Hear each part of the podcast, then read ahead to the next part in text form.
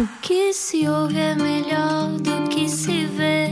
Desliga a TV, era o que faltava. A vida acontece quando anoitecer,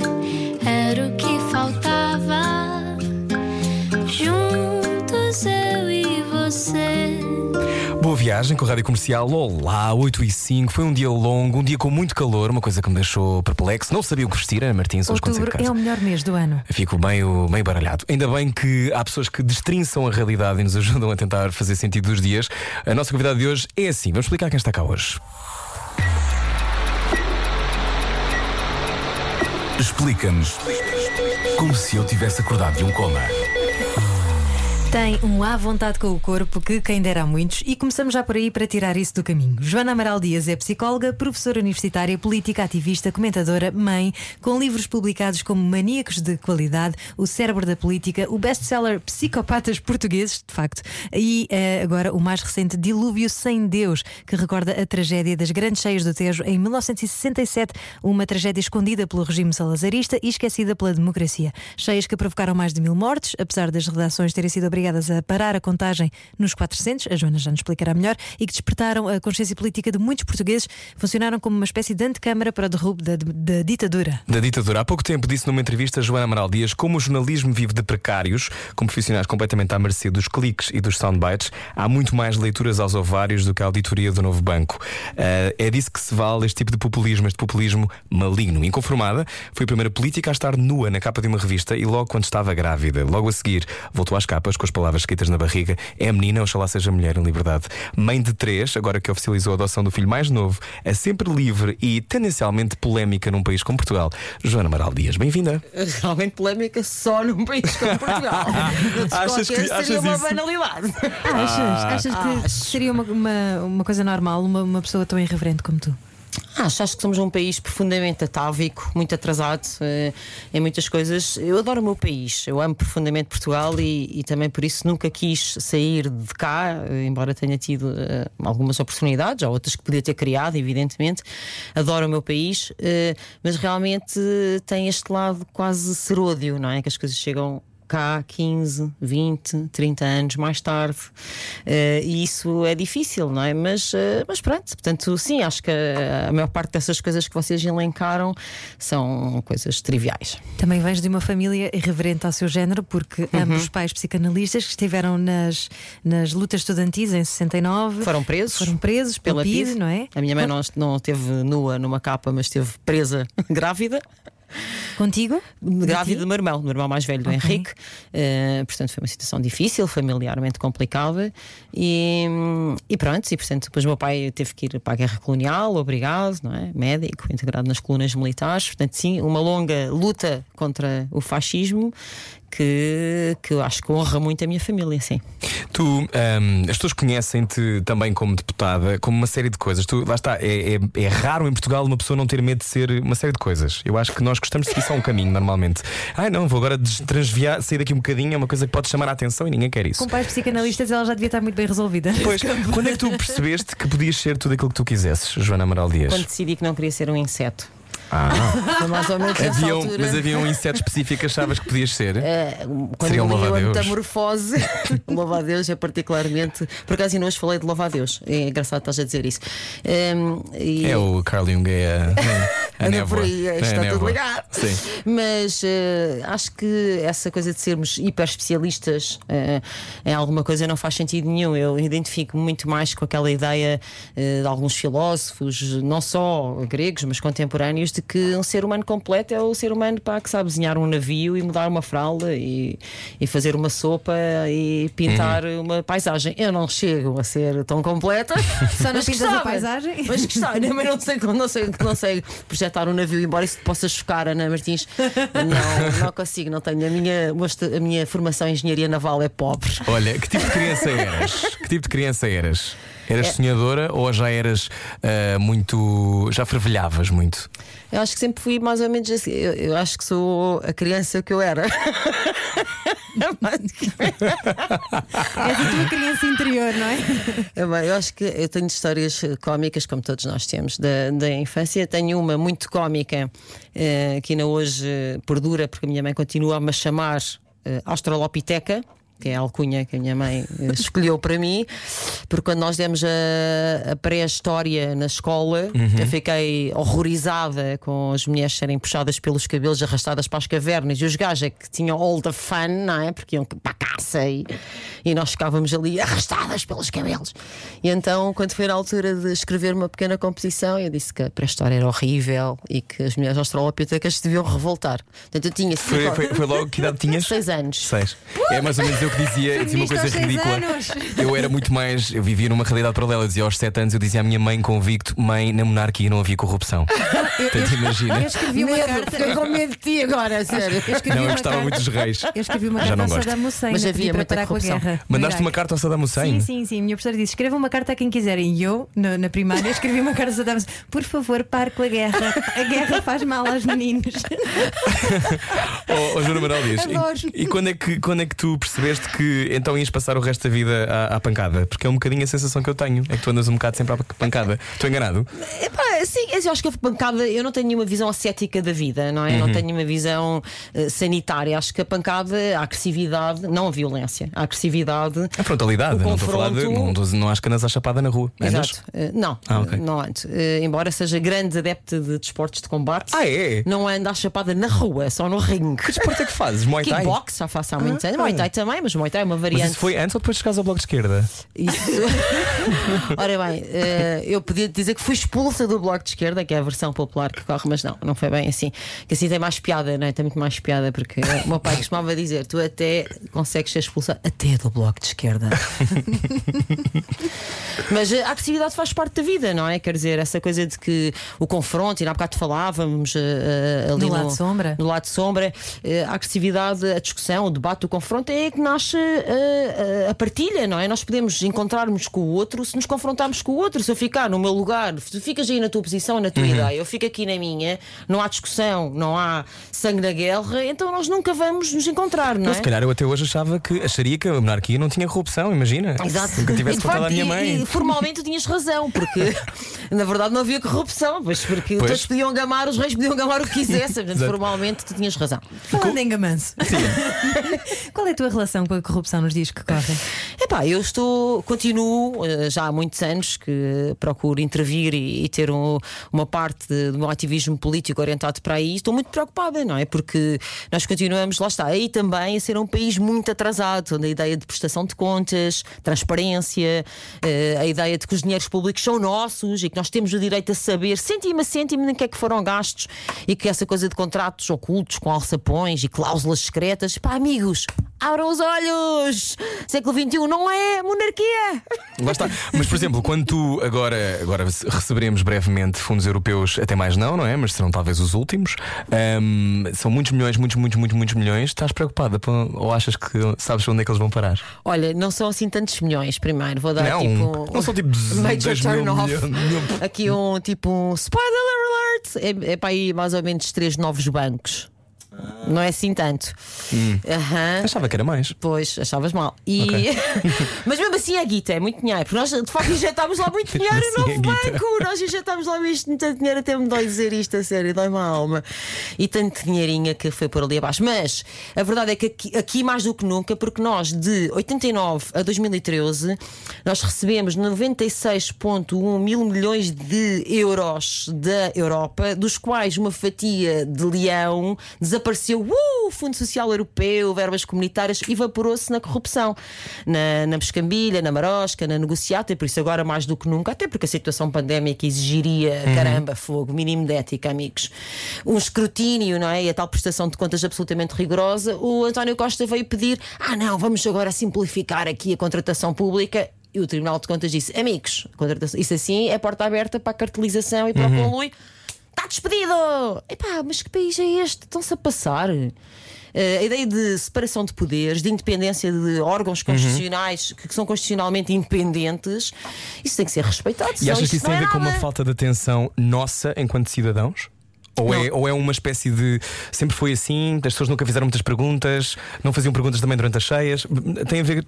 De onde é que isto vem, na tua acho que, opinião? de facto, Como também psicóloga. Acho que há várias coisas. Acho que nós, o facto de nós termos tido a ditadura mais longa da Europa, quase 50 anos, não é por acaso.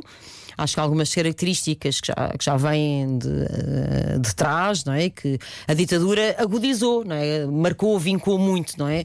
E, e, e, de facto, 50 anos de ditadura não se apagam de um dia para o outro. Há ainda alguns tiques de subserviência, respeitinho, respeitinho, caladinhas, quietinhas, sentadinhas, vá direitinhas, tudo ali na forma. Gosto que é sempre esta voz que vais buscar quando queres eh, eh, satirizar o passado. É, é. Curiosamente, um bocadinho Maria Vieira. E, hum, e pronto, mas. Pois, eh, eu também deixei de fumar há muitos anos, mas não foi graças ao Chega. Sim. E. E portanto, isto para dizer que há de facto esse problema de uma falta de cultura cívica e democrática, obviamente, mas Uhum. E educação eh, fiscal também, não é? e tudo. Tu não Agora, sabes o que é que estás a pagar, portanto também porque é que tu vais Exatamente. importar. Agora, eu acho que ultimamente as pessoas estão um bocadinho mais alertas, um bocadinho mais disponíveis para exigir, tem um outro nível, um outro patamar de exigência. Uhum. As pessoas já não papam estas cenas das, das comissões de honra, por exemplo. Mas se calhar não sabem a como exigir. Não Exato. sabem que podem exercer esse direito. Exatamente, e ainda não sabem que, por exemplo, os portais de contratação pública, etc., são obrigados por lei lá a ter tudo, ainda não consultam, ainda não, não, não há sistemas ainda de denúncias, as pessoas também não os pedem. Porque também não é fácil, não é? Não é uma coisa que seja eh, inculcada nas pessoas. não é? Exato. Não há uma forma fácil de o fazer. Eu Exatamente. acho que as pessoas também não estão muito para isso. Acho que essa também é a questão. Também não temos tempo, porque eh, há bocado também estava a dizer isso à Ana Martins. Nós estamos num país pobre e o facto de sermos um país paupérrimo obriga em que muitos de nós, a maior parte do tempo, esteja em modo de sobrevivência. E portanto, quando tu tens que estar a contar os cêntimos Para pagar a e, luz. e a contar o tempo e chegas a casa tarde e no dia a seguir já saíste cedo para o trabalho e ao fim de semana estás exausto, epá, a última coisa que tu vais te preocupar é com as finanças públicas. Esperas que alguém se preocupe por ti, as pessoas que tu elegeste e que estão a receber para lá estar, não é? para estarem nesse lugar. É óbvio que, ainda agora estive na Suécia, é óbvio que sais do trabalho às 3 às 4 da tarde não é? e que tens um ordenado espetacular, pá, se calhar podes estar, eh, tens mais tempo, mais disponibilidade, eh, mais cabeça para te a certas coisas. Portanto, o facto de nós termos um país pobre, por isso é que eu dizia que havia já algumas questões estruturais antes da ditadura que se mantiveram e até se agravaram, o facto de termos um país muitíssimo pobre, com salários de miséria, dizer, os nossos salários não existe, não é? É ridículo. Com salários de miséria também cria de facto um caldinho de cultura eh, porreiro para isso, não é? Isso mais a subserviência, ah, isto o chefe é que sabe, o chefe é que manda. Quando, quando, eu, quando eu te ouço falar, eh, eu já, já tinha reparado que o teu ativismo político agora era feito assim, acho que já todos reparamos. Mas eu fico sempre a pensar: porque é que tu saíste do Bloco de Esquerda? Eu não sei de facto. Eh, mas fico com vontade de saber. Cansei de ser sexy. Foi. Não, estou a brincar.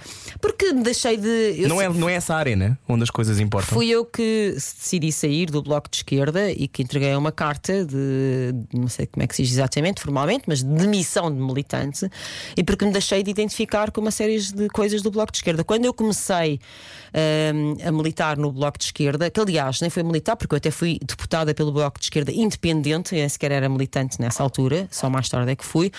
eh, o Bloco de Esquerda, eh, de facto, combatia da corrupção, de- denunciava os donos disto tudo. Estava na linha da frente, na- no embate da onda, em relação a esses poderes fáticos e não admitia eh, sequer que pusessem vírgulas ou amortizadores nesse tipo de denúncias. Hoje não é assim. Eh, o Bloco de Esquerda está muito penteadinho, aburguesou-se, é pen- não é? está, está bem comportado e eu, isso não me interessa muito na política. A última vez que estiveste na política foi no Nós Cidadão, eh, na Câmara Municipal, não é? Concorreste à, à Câmara de Lisboa. E agora a próxima? Não posso dizer, é segredo. Ah, diz É, lá. É é? É. Mas já, mas já estás no comentário televisivo, que é um tradicional que depois funciona nas eleições. Sim, já estou, já faço comentário televisivo desde brincar contigo. 1900 e troca ao passo. Porquê que gostas de fazer comentário televisivo? Olha, gosto porque há uma, uma parte. Que é uma plataforma? Uhum. Há uma parte da política que eu adoro, é que to- lá está, faz parte do anti-inseto, porque te obriga a estudar N coisas completamente divergentes, eh, ortogonais em relação à tua área, porque de repente, para, para poderes comentar uma coisa como o Tribunal de Contas, lá está, ou, ou uma opção de, de uma linha ferroviária, tens que ler não sei quantos dossiês que definitivamente não são de psicologia clínica, nem de psicopatologia, que é forense, que é de facto a minha área. E portanto, ao obrigar-te a essa ginástica e essa agilidade, isso interessa muito. Eu gosto muito eh, de, lá está, de sair dessa zona de conforto e ter que eh, me sentir estúpida. Psicopatologia forense é a tua área? É psicopatologia é a minha área de base, sim. Dentro da clínica. eh, Sentes-te em casa na CMTV? Como dizia no outro dia uma, uma irmã minha, de uma, uma das minhas irmãs, de uma forma eu acho bastante queria assim. No fundo, tu e a CMTV fazem um bom match. Estamos à conversa com a Joana Amaral Dias. A seguir vamos falar sobre psicopatas portugueses e depois daqui a pouco sobre o novo livro Dilúvio de Deus. Venha daí. Sem Deus. Sem Deus. Ah, e tinha, não vi aqui um de. Enganei-me. À noite parecemos todos mais bonitos. Era o que faltava. Com Rui Maria Peco e Ana Martins. Na comercial. Reza a lenda que é assim: 8h21, 8h22 já na rádio comercial. Entretanto, recebemos uma mensagem no WhatsApp para Joana Amaral Dias. Malta, digam à Joana que não liga às invejosas. Os biquinis ficam-lhe a matar. Ela diz aqui: Obrigada. se quiserem enviar mensagens para Joana Amaral Dias, há um número. Invejosas e invejosos. Invejosos. Ora bem, mais mensagem para a Joana: 910033759. E estes biquinis vêm a propósito de um post recente teu. Estavas com um biquíni que, sim, senhor, muito bem, palmas para isso. Obrigada. Obrigada por se- achares tão à vontade com o teu corpo e por nos eh, fazeres também. Claro, exatamente. Mas, mas explica-nos: normalmente tu pões uma foto tua toda boa zona e Obrigada. as pessoas vão e. Pois, é um suscitas, hobby. suscitas, um, suscitas muitas paixões eh, que podem ser analisadas clinicamente ou não. sim. Porquê que achas que, que esp- espicaças tanto a, a vontade dos outros de te comentarem, Joana? Porque é assim, tradicionalmente, se.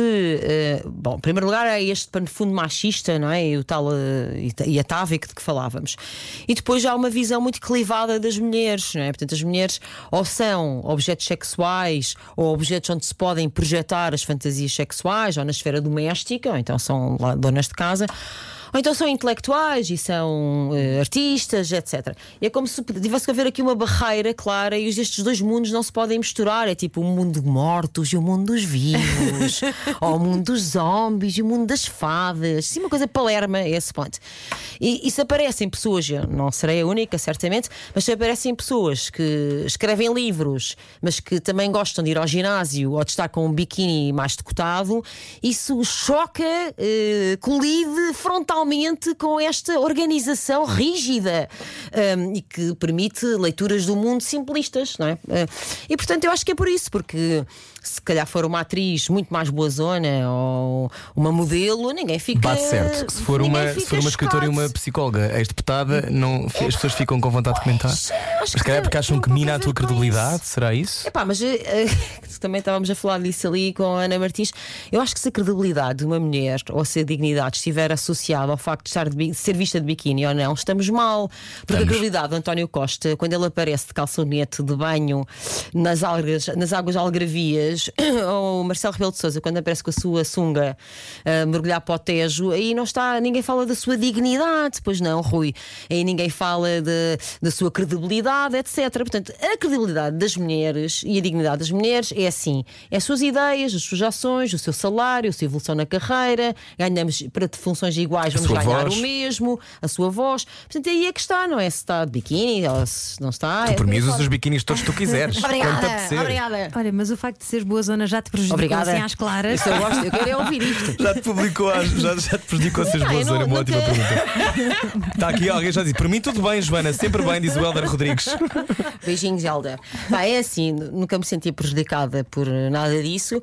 O que eu sinto, nem sequer me sinto ofendida por pessoas que vão fazer esse tipo de comentários e que sim, porque eu compreendo, eu compreendo que eh, ainda no outro dia também falava sobre isso. As mulheres, muito mais do que os homens, são educadas com nesses preceitos e nesses preconceitos machistas, porque somos nós, a, a linha da frente que houve, não vistas isto, não te sentes assim, não venhas não sei o quê, porque as pessoas vão pensar que não sei quantos. Os rapazes a crescer, os homens, também ouvem estas coisas, mas muito menos. Nós ouvimos diretamente, nós somos as agentes disso. Portanto, a carga viral recai em primeiro lugar sobre as gajas e, portanto, é natural que as gajas depois sejam muito mais castradoras e muito mais violentas nessa apreciação. Umas com as outras. Umas com as outras e com, e com, e com esse tipo de, de comportamentos. Portanto, eu nem sequer levo a mal, não é? nem vejo sequer como inveja, como algumas pessoas dizem. Uh, vejo por e simplesmente como. um- co- Tenho pena, sinceramente, tenho pena que ainda exista isto. Uh, Eu há vi- bocado tu citaste aquela frase que eu escrevi na minha barriga: de é menina, oxalá, seja mulher em liberdade, e é um mundo um bocadinho mais evoluído que eu desejo para, para os meus filhos, para os três, mas uh, para a luz em particular. E, e ouvi dizer que estás a colecionar dick pics e que vais. eh, Tenho estado a colecionar. e que vais. eh, porque uma das coisas, eu acho isto muito interessante falar não sobre sabe isto. o que são dick pics? Dick pic é uma Ana Maria? fotografia de uma zona do corpo. Uhum. Eh, chamada Dick. Dick. É essa fotografia. Que eu curiosamente também recebo. Pois, é verdade. E eu, às vezes, não sempre, vou ser sincero, às vezes digo, não pode ser, isto é errado, isto é crime, estás a invadir-me. Uhum. Pronto, às vezes também não digo que não, mas eu sou solteiro. É diferente. No teu caso, que és o- uma mulher eh, que não gosta de ser invadida dessa forma, não é? Segundo, segundo pelo que eu percebi do que eu li sobre isso, estás a colecionar dick pics. Uhum. Bom, é vais que- fazer uma manta de retalhos? O que é que vais fazer? Vais fazer uma manta- colagem, uma colagem. Eh, vou, vou forrar o quarto dos meus filhos, papel de parede. Que horror. Oh, oh, Rui, eh, Ou que sonho, não sei O bem. exibicionismo, por acaso, ainda hoje pus eh, uma story sobre isso no Instagram. O exibicionismo é tanto um gajo que esteja com uma gabardine, que abra a gabardine quando está a passar uma rapariga para mostrar os genitais e masturbar-se. Que é crime, é tentado ao É pudor, não crime, é? é crime, chama-se exibicionismo, importuna- importunação sexual. Uhum. Mas isso também acontece tanto fisicamente como digitalmente. O que acontece é que muitos países já evoluíram as suas leis, lá está, aos 10 anos, 15, 20 de atrás, já fizeram evoluir as suas leis do crime e exibicionismo. Não é só analógico, também pode ser digital. Portanto, hello, se me tiverem a ouvir, não, não é legítimo enviarem dick pics ou outro tipo de Zonas? imagens que eu não. Vou deixar à vossa imaginação o que é que eu recebo, porque isso é exibicionismo e é crime de importância. Aliás, eu hoje pus uma porque houve um rapaz que percebeu que eu, porque eu faço sempre eh, o shot, não é? Eh, eh, ao ecrã. Screenshot, sim. Screenshot e, e algumas pessoas têm uma aplicação que permite detectar isso, Uhum. como vocês sabem. Foi o caso deste rapaz que depois passou o resto do dia a dizer por favor apaga o screenshot porque percebeu. Sabem perfeitamente, a maior parte destas pessoas sabe perfeitamente, pode não saber exatamente qual é a tipificação no Código Penal, etc. Mas, Claro, claro que sabem, têm essa consciência. Mas eu estou a colecioná-las porque eu quero que se altere essa, eh, esse, eh, essa lei. Eu quero que passe a ser também no nosso ordenamento jurídico crime mandar digitalmente. E o que é que tu respondes àqueles ouvintes? Oh, oh, Quer dizer, não estou a chamar Eu ouvintes. estou a receber fãs. muitas mensagens para a caso- Joana Amaral Dias. No, no teu Atenção. caso, há aqueles Beijinhos fãs, para todos. Não os ouvintes, porque os ouvintes da rádio comercial são muito conscienciosos e não fazem essas de porcalhoços. Jamais. Ah, Mas, mas os teus fãs, o que é que tu dizes? Há aqueles fãs que, que respondem: Ah, mas ela está mesmo a pedi-las. É isso, vou-vos dizer que vocês estão a pensar como aos violadores. Os Exato. violadores é que vem a gaja de mini saia, para citar um antigo acórdão de um tribunal português, vem a gaja de mini saia, na cotada do macho latino, lá está a vozinha, e dizem: Ah, está mesmo a pedi-las. Ela estava mesmo, ela pôs-se a jeito. Ela no fundo, no Quem é que fundo ela também acha que é? queria. Claro. Ela no fundo, no fundo também queria. Tá, Estava com vergonha de dizer diretamente, mas isso indiretamente. Portanto, estão a pensar como violadores. Portanto, as raparigas que usam mini saia, ou as mulheres que estão com decote, ou de biquíni, outra coisa qualquer, não estão a pedi-las, estão-se a vestir como lhes dá na real gana, que é um direito que lhes assiste. Repara-se portanto, mesmo que Joana Amaral Dias nasceu um ano depois do 25 de Abril. não é? Está, está aqui tudo à flor da pele. E a nossa convidada hoje diz a Ana Isabela Roja por mensagem: Essa babe é a maior, uma das minhas heroínas. Ela sabe que gosto muito dela. Beijinhos arrojados. Beijinhos também para ela, também gosto muito da Ana Isabel. Carlos Martins diz: Boa tarde, malta da comercial. Pediram para ser, para ser honesto. Uh, boa zona inteligente, um oásis no deserto. Pois, não, lá está, é uma boca machista. Tá. Lá está. E por isso aqui, a política portuguesa, outra pessoa diz: Já está de tanga. É o António Peixoto, uh, de biquíni sexy melhor. Pronto, a tudo bem? Bom, as pessoas, as pessoas fico- Não ficam. me ofende, não me fico- ofende. Sabe o que é que eu acho? Eu acho que ficam sem saber o que fazer. Pois, Então talvez. dizem umas barbaridades. E tu nunca te importaste em ser essa nota dissonante, porque acabas por ser, não é? É tu és, és isso. única no país a fazer isso. Obrigada, sou única. Não é? Olha, já não é mau, não é? É melhor do que ser eh, igual aos outros todos. Não, não é por isso, é assim, eu, eh, eu não estou é para voltar, eu não estou é para me sentir eh, prisioneira de um qualquer preconceito ou de uma sequestrada ou refém de uma forma de pensar que não é a minha. E portanto eu vou fazer aquilo que me dá na gana sempre que me apetecer, independentemente do que os outros pensam. Eh, claro, sempre no respeito pelo, pela liberdade do outro, pela, pelo, pela sensibilidade até nas outras pessoas, eh, mas não estou disposta a abdicar da minha personalidade. Isso nunca. Ser é que é livre. meu, a maior, maior, maior capital Claro. da minha personalidade. Claro, ser livre é, é importante. Quando tu te sentaste para analisar os psicopatas portugueses ou os maníacos de qualidade, hum, o que é que descobriste? Há, há uma linha específica fica na, na loucura portuguesa? Ou... Olha, o que eu descobri é que em Portugal eh, há, há duas espécies que estão sempre em vias de extinção. Uma é corruptos, como tu sabes, Rui. Não há nenhum no nosso país. Zero. Zero. Pois não, igual o lince encontras, ibérico, é não há. Tipo, o Ricardo Salgado está solto, amigo. Solto. E portanto não há corruptos em Portugal, mas também não há loucos. Portanto, não há malucos também. Portanto, é um país, é, realmente é um jardim, É um beira-mar viveiro. plantado.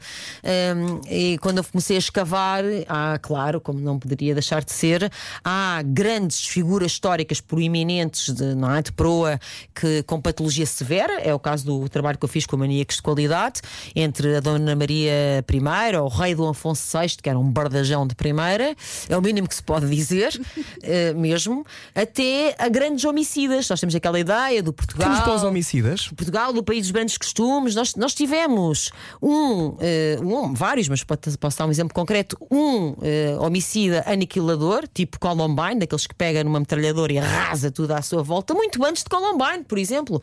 Ou seja, nós temos todos os tipos de loucos, de homicidas, de psicopatas, só que também se esconde, porque nós somos um país manso. Nós há pouco tempo Manso. falávamos com, com o Manso. professor Daniel Sampaio sobre Manso. o facto, o facto das pessoas discutirem, por exemplo, a doença, a doença física, mas não discutirem a doença mental.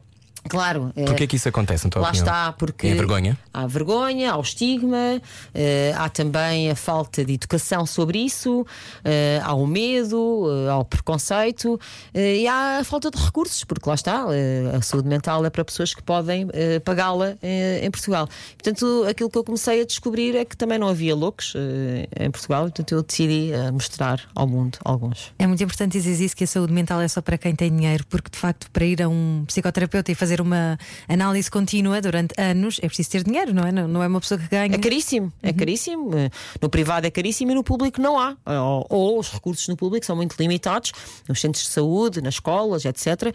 Eh, os psicólogos, os meus colegas que trabalham eh, no público têm eh, milhares de pessoas para atender e, portanto, naturalmente não podem fazer um, um trabalho de filigrana, que é isso que acontece numa psicoterapia, é um trabalho de orivesaria do, do detalhe mais ínfimo e é muito, de facto, é muito honoroso a todos os títulos, também material. Então, em vez, em vez de irmos eh, tentar corrigir alguma coisa que foi feita ou que aconteceu, se formos fazer antes uma espécie de profilaxia e educação emocional, se chamam-lhe o que que for, como é que se Eh, poderia fazer isso? Era ótimo que isso acontecesse, não é? Que se promovessem de facto os tais estilo de vidas saudáveis que se fala muito agora, que efetivamente fosse assim, eh, que se promovesse que as pessoas tivessem tempo de qualidade para estarem com as suas famílias, para fazerem desporto, para estarem na natureza, coisas simples que previnem eh, muitas das patologias eh, mentais e que isso não interessa, não tem interessado muito, não tem interessado nada eh, à política de educação que continua centrada sempre em coisas que parecem detalhes e secundárias em vez de ir ao essencial da educação do desenvolvimento de uma criança. Eu ouço-te eu ouço-te falar sempre numa lógica global e globalizante das coisas. Tu, Uhum. quando estás sentada no teu consultório, tu comoves-te muito com, com os teus pacientes ou tens essa, esse, este, este, este acrílico que nós temos aqui para nos separar uns Não, dos não outros? temos acrílico, não temos acrílico, eu uso viseira no Usas meu viseira. consultório. Mas como é, que, como é que tu não te. Esse também é um trabalho de bem de outra forma solitário. É um trabalho extremamente solitário. Até porque tudo o que as pessoas contam no meu gabinete fica ali. É, aquilo é segredo profundo, não é? Portanto, é altamente sigiloso, não é? À prova, não é? É um bunker. O que está ali, fica ali. O que é contado ali, eh, fica ali guardado para sempre. É, é uma espécie de um, de um túmulo, não é? De faraó, fica ali para a eternidade. E, eh, nesse sentido, é altamente solitário porque todo aquele material que é ali entregue, que é ali partilhado e que me compete em conjunto com o meu paciente, processar e transformar, eh, claro, não é? Há um trabalho de mim para mim, eh, de mim com o meu paciente, que é, que é um Então, a longo tua- caminho à look e look, não é? Então a tua motivação é, é hum, quando, quando alguém contratas alguém, Uhum. hum, o teu objetivo é levá-lo a um sítio de saúde mental, porque há situações onde há doenças mentais que são para a vida, não é? Que, que nós conseguimos controlar. Se calhar estou estou a dizer um disparate, podes-me Uhum. Não, corrigir à não vontade. estás. Mas, mas Não há coisas que dizer um ficam connosco para sempre, não é? Claro.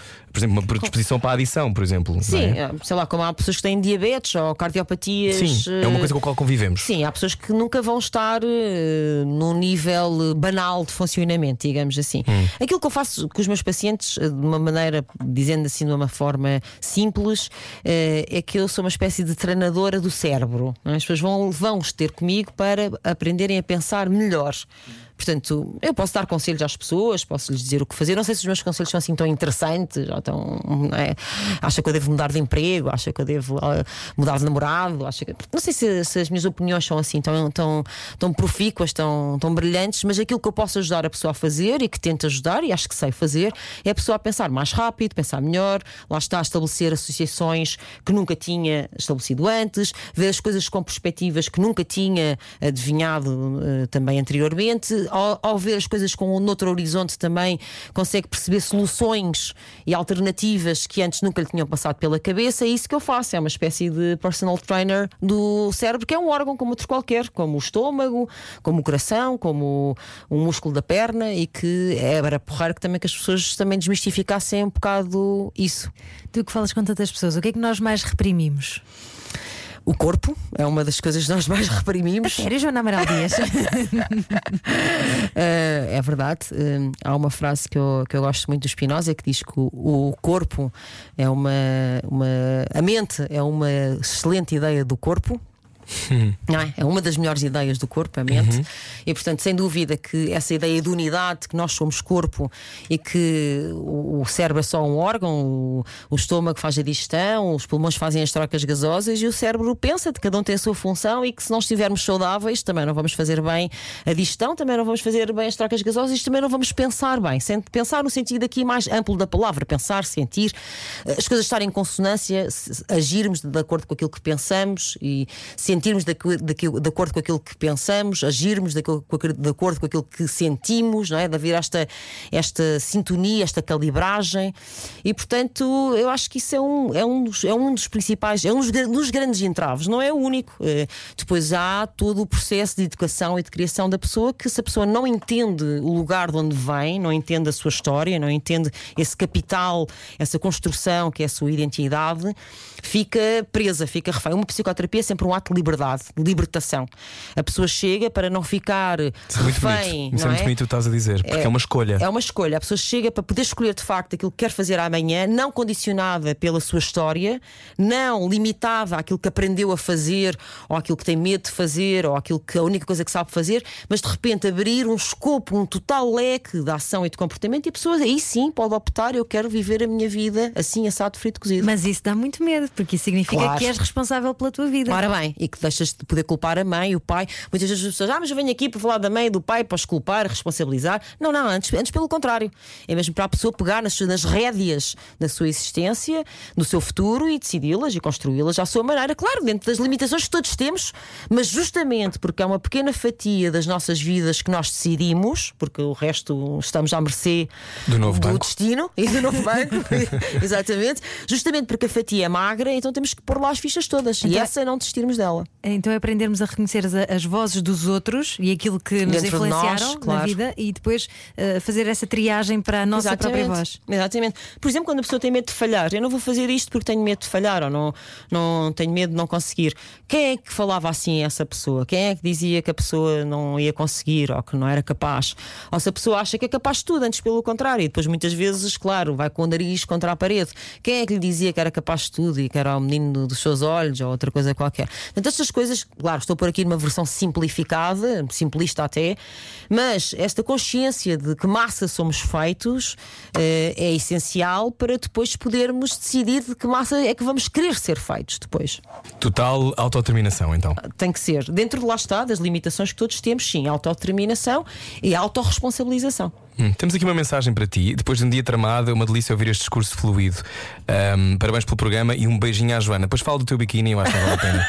João Qual Reis deles? Costa ah, diz: Não, as fotos de biquíni depois vou ver se vejo. Mas adoro o discurso fluido. Bom, a seguir continuamos a conversar com Joana Amaral Dias, porque eu quero saber é do que, é que a Joana Amaral Dias tem medo. Tem muito parlapier?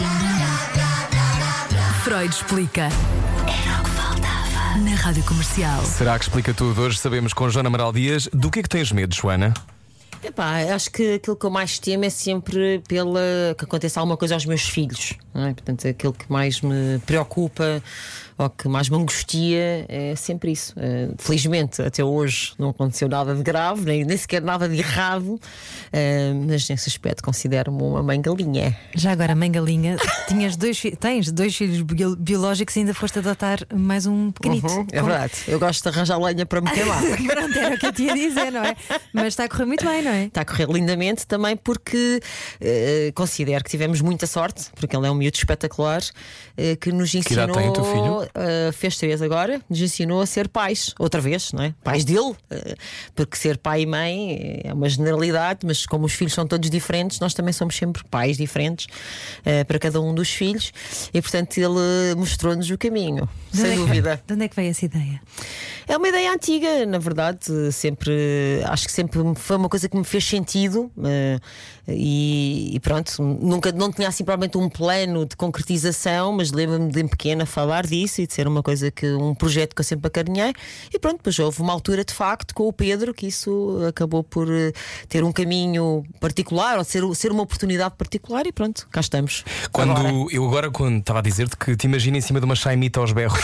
Um, e eh, às Com os vezes quando filhos tem. lá atrás a dizer menos, mãe. Era o que eu ia menos." perguntar. Quando, quando estás em cima da Chaimite e quando és tão frontal num país que lida mal com. ah, que é atávico, como dizias, Exato. ahm, quando, quando és mãe, não, não temes mais?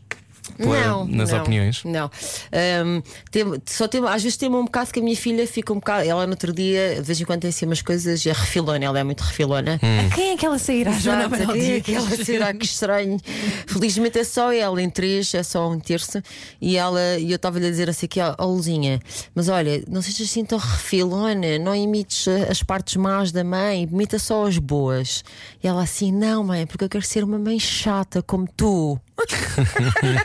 Aquelas coisas é que sabemos que estamos a educá-los bem. Aí não é? preocupa-me, estás a ver? Não quero que ela seja tão chata como eu, estás a perceber, Rui? Um bocadinho Ah, mas, menos. eu, mas eu acho, que- acho que isso dá- também dá frutos, essa tua atitude. Esperemos que sim. Dedicada, eh, será politicamente um dia, outra vez? Ah, a depois, depois contarás. Bom, estamos a 15 minutos das 9 da noite. Hoje a nossa convidada é Joana Amaral Dias. Há um novo livro, Dilúvio Sem Deus. É o teu sexto livro. É o sexto livro, exatamente. Trabalheira.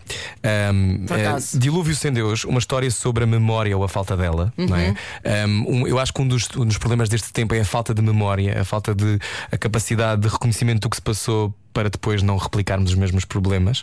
Esta é uma história muito dramática que passa ao lado da maior parte das pessoas, as pessoas não sabem. É a história de umas cheias que, de as maiores cheias de sempre da Europa. Sim, as grandes cheias de 1967 classificam, de facto, estão no, no top mundial. Uh, limparam mil vidas, uh, mil portugueses numa só noite, é uma coisa dramática, com ondas de 4 e 5 metros de altura de lama.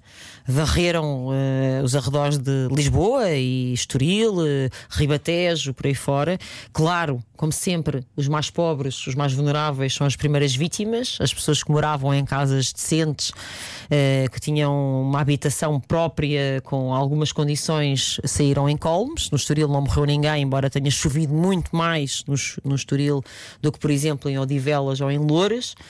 Portanto, os pobres sofreram primeiro, mas de facto é uma- são histórias incríveis de pessoas que não tinham nada já, já eram paupérrimas e que levaram-lhes tudo E uma história que o, a vida que o regime tenta abafar, não é? tentava abafar, dita, como a Ana Martins estava há bocadinho a recordar, dita para as redações de jornais, a partir de agora não morre mais ninguém, quando atinge ali os 400 e tal óbitos.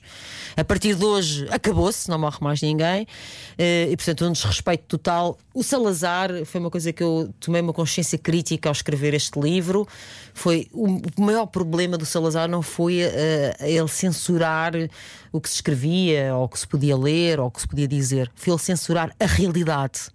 Porque ele negou a própria realidade. Morreram 400 e tal pessoas, disse Salazar. Mentira, morreram mil e tal. As outras todas eh, não morreram eh, de acordo com, com o Estado Novo. Eh, nenhuma delas teve direito ao mínimo de solidariedade, de empatia, de ajuda, de apoio, de auxílio, nada. E portanto ele negava a própria realidade. Ele escondia os mortos da guerra colonial, ele alterava os números, portanto dupava a realidade. E isso, esse contrabando venenoso e tóxico, daquilo que realmente se passa, daquilo que está-se a desenrolar à frente dos nossos olhos, é absolutamente esquizofrenizante. Aí, sim, apropriando-me do sentido concreto da palavra, no descolamento do real, da denegação dos factos, e isso, embora no fundo, se calhar eu já o soubesse, se calhar soubemos todos nós, lidar com este material ao vivo de pessoas que trabalhavam de sol a sol, que tinham vindo das berças de Portugal para os arredores de Lisboa para poderem sobreviver, para terem um bocadinho de broa ao jantar e que de repente há um verdugo eh, que quatro dias depois se faz, abate-se um silêncio imenso no país porque Salazar vai finalmente falar e todos naturalmente e legitimamente esperam uma palavra eh, sobre a terrível noite de 1967 e ele discursa horas e não diz nem uma sílaba sobre estas centenas de pessoas que morreram e que ficaram desalojadas e que ficaram sem nada e os seus parentes. Isto é uma coisa de cortar a faca. Tu achas que essa é a pedra que dita a derrocada do regime? Eu acho que a semente da revolta nasce aí, porque os estudantes envolvem-se como nunca eh, se tinha pensado no auxílio, fazem uma aliança espetacular com os bombeiros. eh, o meu respeito eh, para Miúdos sempre de 16, aos 17 anos, bombeiros. não é? Exatamente, miúdos do Liceu de Lisboa, eh, das- do, do- do técnico, alianças improváveis com os bombeiros, com os, com os católicos, com a juventude católica, e portanto há uma onda muito bonita simultaneamente que corre de, de solidariedade e de, de compaixão, hum, mas que, e portanto, brota ali de facto eh, a melhor semente, a melhor planta, a melhor, eh, a melhor esperança pelo um diferente dia seguinte, eh, mas que depois morre na praia, pá, porque depois de facto, uns anos mais tarde, temos o 25 de Abril. Mas nunca ninguém no nosso país, nenhum Presidente da República, nenhum Primeiro-Ministro se deteve. Pá, um minuto que fosse, chegasse aos microfones de uma rádio, de, de uma televisão e dissesse a minha solidariedade para a memória destas pessoas, para as pessoas que estão vivas, muitas delas perderam os seus filhos, os seus netos, os Famílias seus, inteiras seus- que foram devastadas. Uhum. Exatamente, famílias inteiras. Como é que é possível? Se isto foi a segunda maior catástrofe no país a seguir ao terremoto de 1755. E, portanto, eu- para mim isto funciona quase como uma metáfora da nossa democracia, que é a democracia abandonou muita gente, pá, abandonou muita gente no nosso país.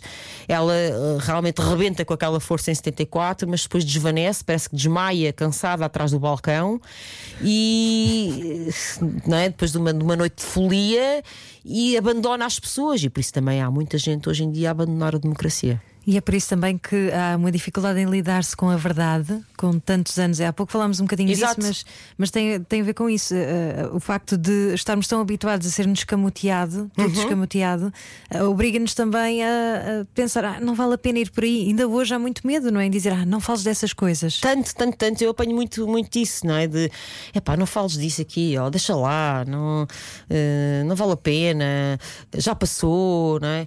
Ou, ou então não se fala de política. Ah, Isso são politiquices. Exatamente. Há muito medo da política. Eu, eu não gosto de política, dizem as pessoas. Eu não, me- eu não me interesso por política, não percebendo que eh, interessar-se por política é, é pela sua própria vida, não é? Claro, é pelo, pelo, por tudo, tudo. Como é, que- como é que se combate não só a emergência dos populismos, mas este desinteresse? Joana, eu sei que esta pergunta é feita ciclicamente o tempo todo: como é que se combate a abstenção, como é que se combate a abstenção. Mas, por exemplo, muitas das pessoas que estão a mandar mensagens perguntam coisas específicas: como é que tu vês determinado partido, ou como é que tu vês determinada coisa, mas se calhar não têm a sua própria opinião ainda formada, ou se têm, ainda não, não a revelam. Como é que isto se resolve? Bom, em primeiro lugar, eu acho que eh, falta muito debate. Falta em Portugal, falta nós, nós precisamos de triplicar, quadriplicar os espaços de debate e discussão. Reparem numa coisa tão simples quanto isto, isto se calhar vai chocar alguns dos nossos ouvintes. Se assim for, ainda bem. Eh, eh, mas para dizer. Joana eh, Amaral Dias em uma frase bem curta. Se chocar, ainda bem. não, porque é fixe para as pessoas pensarem um bocadinho. Para é, agitarem a cabeça, claro. Nós, claro, porque são, estamos mortos, pá, aqui vivos mortos, os tais zombies. Vamos lá ver, nós temos neste momento a gestão de uma crise de saúde pública. Esta, esta gestão de crise de, de- de saúde pública tem que ser discutida. Porquê é que seguimos este caminho? Por exemplo, nós agora, em outubro de 2020, temos muito mais infectados por dia do que tínhamos em março. Há quase 28 mil casos ativos. Ora bem, portanto, eh, agora, mas em março foram tomadas uma série de medidas drásticas de confinamento, etc., que tiveram repercussões e consequências, efeitos dramáticos na nossa economia, ou seja, lá está, diretamente, como tu estavas a dizer, Rui, na vida das pessoas, nos seus empregos, na escolarização dos seus filhos, na sua alegria, na sua vontade de viver, etc. Ora bem, nós não vamos discutir isto. Se isto fez sentido ou se não fez fez sentido. O epidemiologista-chefe da Suécia diz que as medidas de confiname- confinamento são como tentar matar uma mosca com um martelo. Ou seja, provavelmente não apanhas a mosca, mas mesmo que apanhes, destróis tudo à tua volta, não é? Estão Hum. a ver? E portanto, nós temos que discutir. Nós temos, uma coisa. O que tu estás a dizer é, não é dizer, eh, ou seja, no fundo é de pelo menos discutir as medidas. Discutir. Epá, eu não aceito, eu não aceito, eu não tenho uma posição fechada sobre isso. Mas não aceito é que todas as pessoas que queiram discutir estas medidas de saúde pública sejam logo Sejam apodadas, exatamente, apodadas de negacionistas e postas dentro da, do saco da malta que é. Até porque há muita gente neoliberal, Joana, que tem a mesma posição, não é? Há muita gente mais à direita que tem, Mas tem essa posição. esquerda e direita, ó ó, Rui, o mapa não é o território. Esquerda e direita são um mapa, uma grelha de leitura para interpretarmos a realidade, não são a realidade em si mesma. E também Quando não é esgotam, isso? não esgotam a realidade. É pá, percebi isso eh, relativamente cedo eh, na, na minha, no meu curso de ativismo político. Não esgotam a realidade e, portanto, é natural que existam sobreposições tangentes, eh, secantes na, na vida política. Isso até é saudável e daí se faz os tais consensos e a possibilidade de fazer a coisa mais bonita na política, que é poder efetivamente chegar a um caminho de comum, de coletivo. Vamos por aqui, ok, conseguimos consensualizar dentro daquilo que foi possível. Porreiro. Mas para isso, para chegarmos à consensualização que não seja uma imposição bacoca, temos que discutir. A mim faz-me muita confusão que nós aceitemos como sociedade uma série de medidas que mexem com o nervo, que mexem com o tutano da nossa, com a espinha da nossa comunidade, sem discutirmos, não aceitamos tudo, tudo, todos estas medidas sem tugir nem mugir. É pá. Também se calhar tem a ver com um bocado com a rapidez de. E com o pânico. Exato. E tem a ver com uma coisa que é muito fácil, é a coisa mais fácil do mundo e é o caminho, a via verde para gerir e manietar um povo ou um ser humano, é o medo. Não é? Eh, educar pelo medo uma criança, maniatar, manipular pelo medo um povo é sucesso garantido, como é óbvio, não é? Eh, e não é apanágio exclusivo das ditaduras, como estamos a ver. Outros exemplos históricos haverá, certamente. Mas, portanto, a mim, por exemplo, é uma coisa que me faz muita confusão. Não podemos discutir isto. Há outros países que tomaram outras, outros, Outros caminhos, caminhos. e não forçosamente só os- o caminho dos malucos, dos Trumps ou dos Bolsonaros. E, nem- e- e não, e não é admissível que as pessoas que queiram dis- discutir e polemizar e refletir sobre isto sejam logo postas como os maluquinhos de arroz. Por Então, exemplo, Joana Amaral é um exemplo Dias. bem atual. então, Joana Amaral Dias, que estamos a acabar a nossa conversa agora aqui em direto. Se quiseres, ficas um bocadinho mais para o nosso podcast, extra, extra, extra, que é mais um bocadinho a seguir. Mas a pergunta agora que eu faço tem a ver contigo mesmo, que é um, em relação ao teu propósito. Estás a falar de, de lutar pelo coletivo. Qual é o teu propósito? Tens um propósito na vida? É este? Epá, o meu, meu propósito é ser feliz. É? Sem dúvida. Estás feliz? Epá, faz-me feliz sentir-me bem na minha pele. Eh, faz-me feliz sentir que tenho tempo para fazer as coisas que eu realmente gosto e que tenho recursos para isso, saúde, dinheiro, de- talento, o que for, não é? Recursos. Uma pessoa escreve aqui e faça um intervalo, por favor, porque eu preciso parar 5 minutos para beber um café. Sim, desculpa, diz. para respirar. O Cláudio não, faz-me feliz isso. Eh, Aquilo que me frustra eh, habitualmente são, lá está, não, não ter oportunidade para fazer aquilo que eu gostava de fazer. O, o prazer para mim não tem que ser só eh, passear ou viajar, não, pode ser, lá está, estudar para fazer um livro novo ou outra coisa qualquer. Sentiste viva? Sim, sentir-me viva, eh, mas sem dúvida alguma que o que me move é ser feliz. Há aqui uma pessoa que diz assim: Joana, a presidente, muito interessante esta forma de pensar. é isso que vai Não acontecer. O quê? Ser presidente? Sei lá? Da gostavas? junta de freguesia. Gostavas, não sei. O que- Qual é, quais são as tuas aspirações? Ainda tens a esse nível? Epá, tenho- não tenho, eu nunca tive esses planos. Eu nunca tive plano. Ah, agora vou ser deputada. Ah, agora vou ser escritora. Ah, agora. Nunca tive esses planos. As coisas eu vou fazendo à medida daquilo que me apetece fazer. E que lá está, e que consigo, porque também já me tem apetecido fazer coisas que ainda- ainda não consegui, ou, ou que não consigo, ou que nunca vou conseguir. Enfim, temos pena. Olha, a mocha. Que comboio alucinante. Joana Amaral Dias, muito obrigada por teres És vindo um ao Era TGV. Faltava. Obrigada eu pelo convite, adorei. Estavas a falar eh, sobre CTGV e há tanto ainda mais para desempacotar, pelo menos mais um bocadinho com Joana Amaral Dias. Fico para ouvir o podcast do Era o que Faltava, radiocomercial.ol.pt, depois para ouvir a conversa inteira. Boa viagem. A seguir está a Ana Isabela Roja, também fã de Joana Amaral Dias. Eh, mais mensagens a chegar ehm, e eu agora não tenho tempo para ler todas. Ehm, e vamos Temos embora. publicidade para pôr. É isso. Adeus. Boa viagem. Beijinhos. Voltamos amanhã às 8 com. José Vilês. Uau! Saímos hoje à noite? Era o que faltava. Era o que faltava. Rádio Comercial. Juntos eu e você. Eu suspeito deve ser giro sair à noite com Joana Amaral Dias. Boa viagem para a Rádio Comercial. Se está a ouvir agora o podcast noutra altura do dia, se está, por exemplo, a limpar a casa ou se está a combater o patriarcado, hoje está cá a Joana Amaral Dias. Joana. Peça ajuda ao seu marido. Exatamente, não é ajuda, é ele tem que fazer. Exatamente. Uh, oh, Joana, um, Sim. tiveste um psico... tens ainda um podcast parou, continua? O dos O psicopatas? Psicopatas, vamos preparar, estamos em preparações de segunda Que eu vi temporada. que eu estava a ficar um acabou? bocadinho irritado porque muitas vezes estavas acima de nós no top e eu estava com Já vontade acabou, de tirar a boca. Já acabou a primeira temporada. Olha, um, Mas olha, matéria-prima decidiste- não falta, porque. Porquê que decidiste fazer este podcast? Porque eh, o livro foi um mega sucesso Uhum. E, aliás, é, continua a vender muito. E muita gente pediu eh, que houvesse alguma forma de continuação. E pronto, entretanto, houve uma proposta e olha, juntou-se o útil ao agradável. Faço-te a pergunta que tem a ver com esta fixação. Muitos de nós, eu por acaso não sou tanto assim, mas há muitas pessoas que veem muitos documentários sobre crime, Uhum. muitas séries sobre crime, pessoas que veem o Correio da Manhã também porque adoram crime. Um, e porquê que há esta fixação com a morte e com o homicídio e a violência? Bom, é assim, porquê que há uma fixação com a morte? LOL. Vamos todos morrer. Disseste LOL? Será por isso? LOL. Mas, mas com esta coisa de morrer. perceber os mecanismos que fazem com que alguém. Porque, de facto, o homicídio é o crime rei e porque é um poder divino, não é? Dar e tirar a vida a alguém é um poder que só Deus. eh, ou qual- qualquer outra forma de poder superior, sobrenatural, pode ter. E portanto, de repente, uma coisa entre humanos, não é? De, de igual para igual, eh, realmente merece a nossa atenção. Tu disseste o Deus. Tu acreditas em Deus? Não, mas não acredito em Deus, mas também não, não me considero, não, não acredito em Deus e tenho uma formação científica. Eu, eh, antes de estudar psicologia, estudei farmácia, portanto, eu sou uma gaja da química e da física, etc.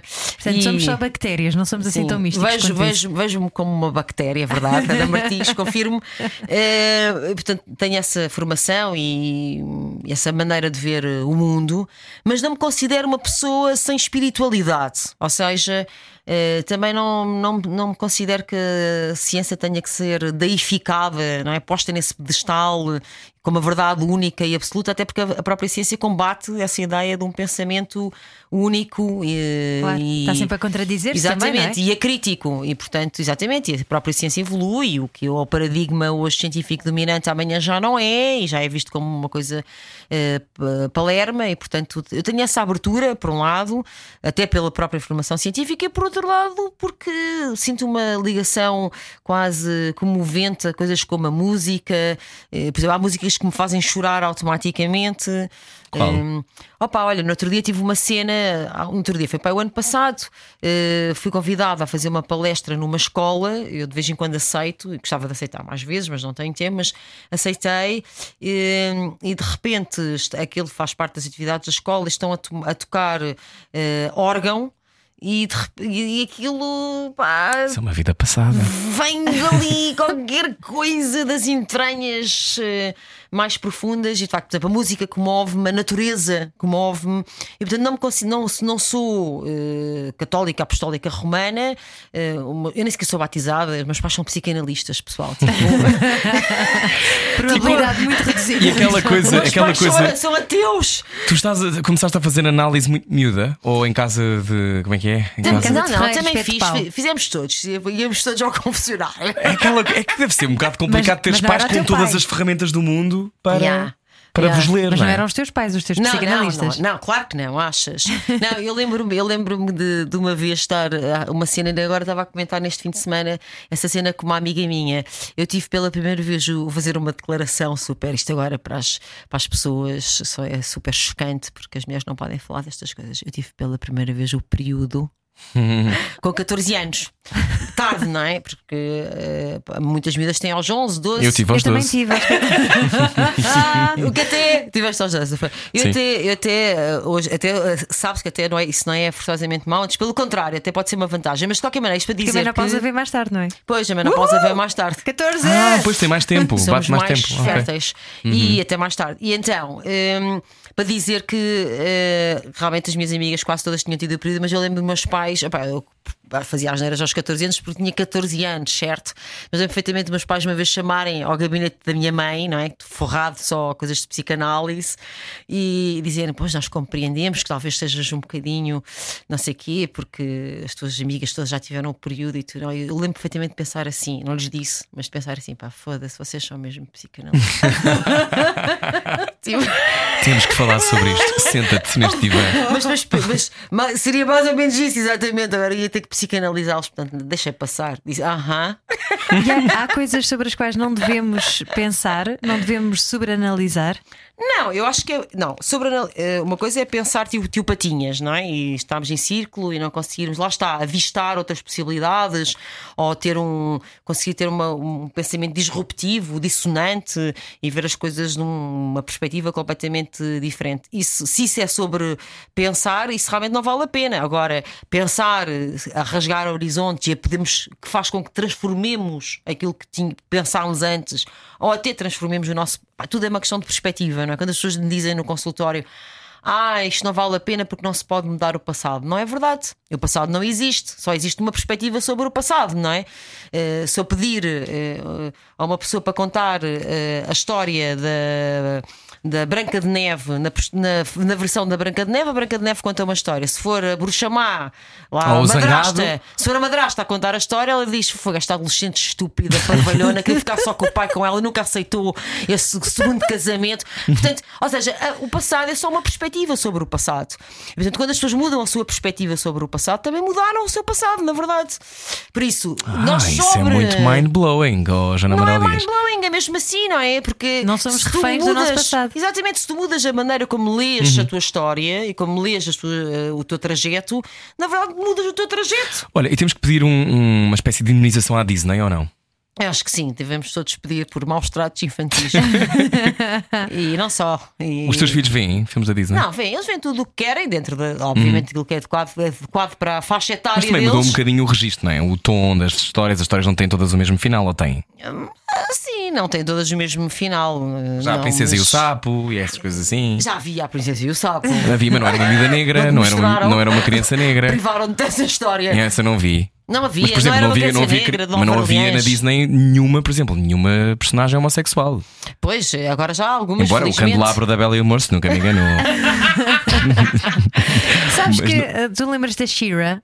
Tu, tu lembras-te, Joana Amaral Dias, claro, ah, do, do, tinha o Iman e havia a Shira. Sim. E há pouco tempo fizeram um remake da Shira e então vieram a perceber que a Shira era de facto uma mulher que, pronto, que já, que já era uma mulher homossexual e que uh, já estava na altura, portanto há 30 anos, a mostrar uma coisa nova às crianças. Não, já, já estava a ser homossexual há 30 anos. Não, já, já, era uma, já havia essa abertura, mas não sim. se falava sobre isso. Sim, ou seja, era só uma existência, mas não se, sim, não se sim, falava. não se pensava sobre isso. Então achas que um, eu falo isto da Disney porque nós no outro dia entrevistámos o professor também, Daniel Sampaio, e falávamos sobre esta coisa de nós termos ideias e expectativas completamente fora daquilo que é possível para as relações. Uhum. Ou seja, aquilo que exigimos dos outros muitas vezes vem de um sítio que nem sequer é, tem origem em nós, não é? Nós, não é replicar sequer o casamento dos teus pais ou replicares um amor que tu viste, é um amor que eu vi na Disney. Uhum. A Mulan, que não sei o quê. A, a, a, Pequena Sereia, que é uma história lindíssima. Uma mulher, uma mulher que perde a voz para poder casar com um homem, que é uma coisa linda de morrer. É uma história linda. Pois, é assim, eu em relação às histórias, por exemplo, essa questão da diversidade, eu acho importante. Acho importante que apareçam uh, figuras homossexuais, personagens uh, brancas, amarelas, pretas, cor-de-rosa, isso tudo. Mas epá, não vamos perder de vista o essencial. Hum. E o essencial, eh, seja com a história, seja com a educação lá em casa, nas conversas, ao jantar, ao pequeno almoço, nos uhum. fins de semana, é o respeitar o outro, não é? E aceitar, saber aceitar o outro. Sim, sim. E portanto, se for uma coisa enfiada a martelo, que é uh, aceitas isto porque a pessoa é de uma cor diferente ou tem uma orientação sexual diferente, se calhar vai ter até no final vai ter um resultado perverso porque aceitas de uma forma ortopédica. Uhum. Uhum. Então o ativismo identitário pode ser perigoso? Não, não, não, não é isso que eu estou a dizer. O que eu estou a dizer não, é que ficar, uh, uh, pôr estas coisas de uma forma ortopédica, uh, como uma espécie de pré-formatada, aceitas porque sim, uhum. é perder o que é que é o essencial Uhum. em todas estas experiências. E é não trabalhares a empatia. Exatamente, é, é não trabalhar a não é? empatia. Aquilo que, tu, que eu acho que é fundamental. Uh, com ou sem esses exemplos, mas com esses exemplos pode ser mais fácil, claro, Uhum. é, é, essa- é esta questão de os outros são diferentes de nós em tudo, em tudo, eh, na, na sua maneira de pensar, na sua maneira de vestir, nas coisas que gostam, nas pessoas que- pelas quais se apaixonam, Uhum. etc. E nós, e isso, nós devemos apaixonar pela essa diferença.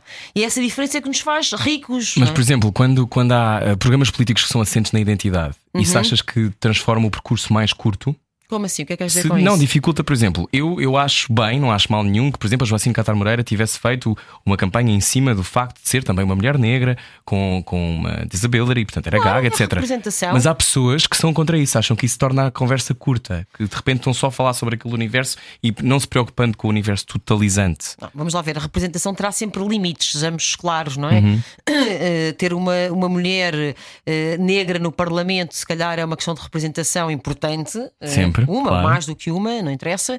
Eh, agora, se formos, por exemplo, pela gaguez, epá, nós não, dificilmente vamos ter todas as patologias da, da fala representadas no Parlamento. Nem sei se isso seria interessante ou relevante Uhum. ou produtivo. Portanto, eu acho que também, às vezes, uma certa dose de, de bom senso e de equilíbrio eh, Uhum. era porrar.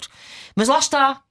Porque se o denominador comum e se de facto o padrão for a questão de aceitar o outro, eh, a diferença Uhum. e de ajudar o outro e a empatia, a solidariedade e a tal comunhão e compaixão, essas questões resolvem-se todas, não é? Porque Uhum. se é gago ou se tem uma difasia, ou se tem... epá, não interessa. Não interessa, exato. Eh, Claro. ou, te- ou tem patologia da fala, ou do andar, ou, de, ou um maneirismo, ou outra coisa qualquer, ou um tique, ou... são tantas coisas que podem Sim. acontecer. Portanto, eu acho que essa, essa base é que muitas vezes nos, nos falta e vejo-a pouco inculcada, não é? Tens uma ideia ehm, utópica para Portugal?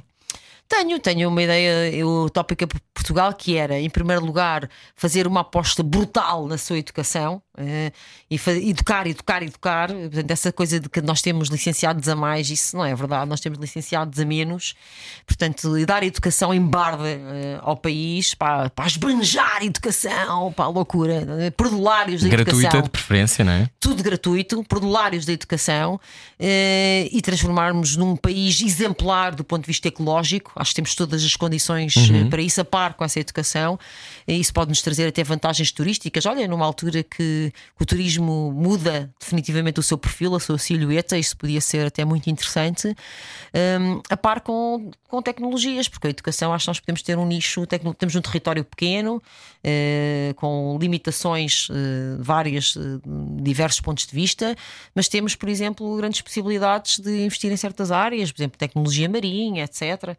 E acho que nós tínhamos um futuro risonho. Isso é, é uma pergunta interessante, sabes porquê? Porque é uma coisa que eu sinto muita falta na política, é que estamos sempre a discutir eh, a sopa, vaca e arroz do cotidiano, como dizia o Antero de Cantal, e nunca temos a possibilidade de discutir o macroplano, não é?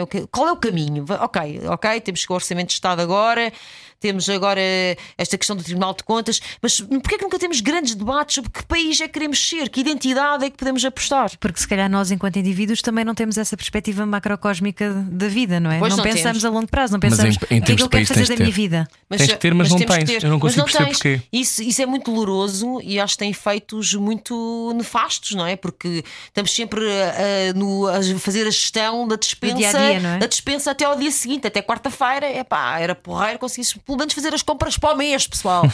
pá, eh, um bocado de esta dificuldade grande de fazer uma planificação, porque é assim, é um, isto é um clichê, mas é verdade, pior do que não ter, pior do que uma má estratégia é não ter nenhuma estratégia. E é isso que eu sinto muitas vezes, nós não temos nenhum, nenhum desígnio comum, porque hoje podíamos discutir, é pá, não, não é tecnologia marinha, pá, a nossa cena tem que ser casinos, ou sei lá, ou o confronto dos disparates quaisquer, mas, mas que pudesse de facto depois vir, lá está, ideias e, E serem frutos e propostas, mas nós não temos nunca nada, é sempre, lá está, é sempre vamos agora à mercearia porque falta papel higiênico. E se isso te chateia tanto, quando é que tu voltas à política? Não, eu estou sempre na política, como vês, eu nunca saí de lá. Mas tu Eu tens não- uma ambição Ativamente, que não estás a ativamente. Eu revelar. não, não, não, eu não, eu não, a minha ambição, como eu te digo, é ser feliz. Uhum. E até sempre que me apetece fazer política, eu faço. Eh, e sempre que quis voltar a candidatar-me. eh, agora, não estou é disposta eh, a abdicar das minhas ideias.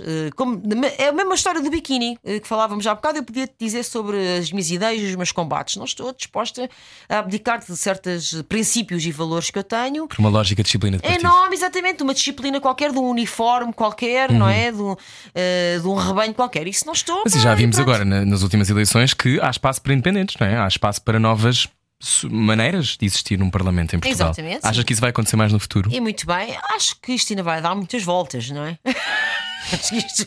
Estás otimista? isto ainda agora começou. Achas? Achas que o carroça que só começou a rodar agora? Acho que a mudança no, no tal perfil eh, político-partidário começou há relativamente pouco tempo e acho que isto ainda vai dar mais umas voltas grandes à pista, eh, porque isso, o tempo do duopólio partidário, eh, do Bloco Central, de- do esquerda e direita, isso claramente terminou. Ainda não sabemos exatamente o que é que, que árvore é que aí vem, mas não é nada do que estava para trás. Então agora a pergunta final é quem é tu dizias há pouco tempo, eu acho na altura dos, daquele livro sobre os manicos de qualidade, acho eu, Uhum. que não havia ninguém que quisesse sentar no divã.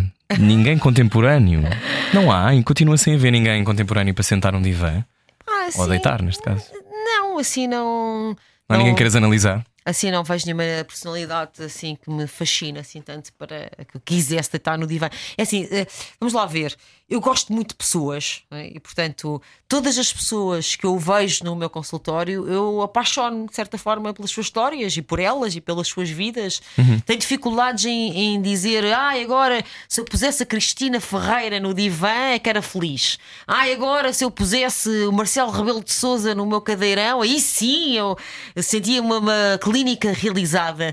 Não é Não, verdade? ter curiosidade com alguém As particular. pessoas, eh, não tenho. eh, As pessoas, eh, algumas anónimas, outras nem por isso. Não tenho só anónimos no meu consultório. Uhum. Mas eh, as pessoas anónimas ou não que me aparecem no, no consultório fascinam-me sempre com as suas histórias de vida. São sempre tão singulares, tão, tão improváveis, são tão, tão incríveis que me prendem sempre. Isso eu acho que meus pacientes sabem isso. Então, agora, esta é, que é a Sentem-se. última pergunta, prometo. Uh, uh, tu que tens essa perspectiva macrocósmica do mundo, como é que tu vês o mundo então nesta pós, neste pós-confinamento e neste cenário de pandemia? O, o, o que é que tu antevês para este futuro?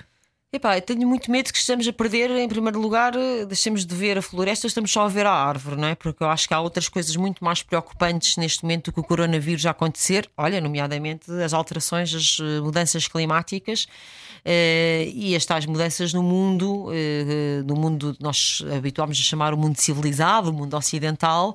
Eh, Que vão, vão ter eh, alterações geopolíticas e estratégicas profundas e que nós não estamos a avaliar eh, bem, portanto, preocupa-me muito mais isso do que propriamente só estarmos aqui tão. Acho que ficámos muito paralisados, tolhidos por, pelo medo eh, do vírus, de- de- pen- pela pandemia, muito preocupados como é que fazemos de facto esse, esse o chamado novo normal e deixámos de perceber que há outras coisas. eh, é um bocadinho como as mortes, eh, o aumento da mortalidade que vai acontecendo no país de doentes não Covid, não é? Que a altura sobre isso, é quase é mais alta do que os doentes de Covid, mas que ninguém se importa.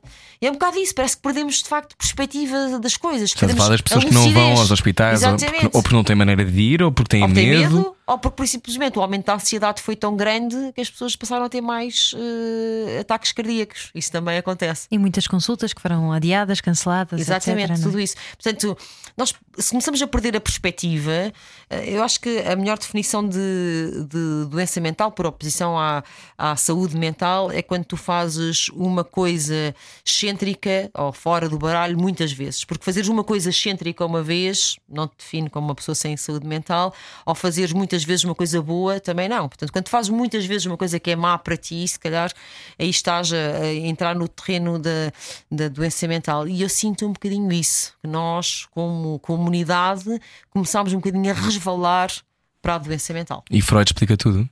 Freud explica muito, não é? Aliás, a neurobiologia e a neurociência, a neuropsicologia, veio dar razão a muitas coisas, eh, não a todas, mas muitas coisas dele, que ele claramente era um intuitivo, foi um gênio. eh, Que conseguiu perceber eh, muito para além das- dos seus recursos, perceber a mente humana como há poucos. Uhum. E vamos fechar assim, com o Freud explica. Obrigado, Joana Amaral. Dias. Foi um Conversa prazer. Center, foi Obrigada. ótimo. Conversa Center para ouvir, radiocomercial.ol.pt sempre. Também Dilúvio Sem Deus, o novo livro de Joana Amaral Dias, sexto livro sobre as cheias de 1967, um cataclismo de que ninguém falou. E também, claro, o, Psico, o Psicopatas Portugueses, um podcast que pode também eh, ouvir, mas não tanto quanto este. Adeus, Joana. Tem muito parlapier? Tem, vocês também. Freud explica. Na Rádio Comercial.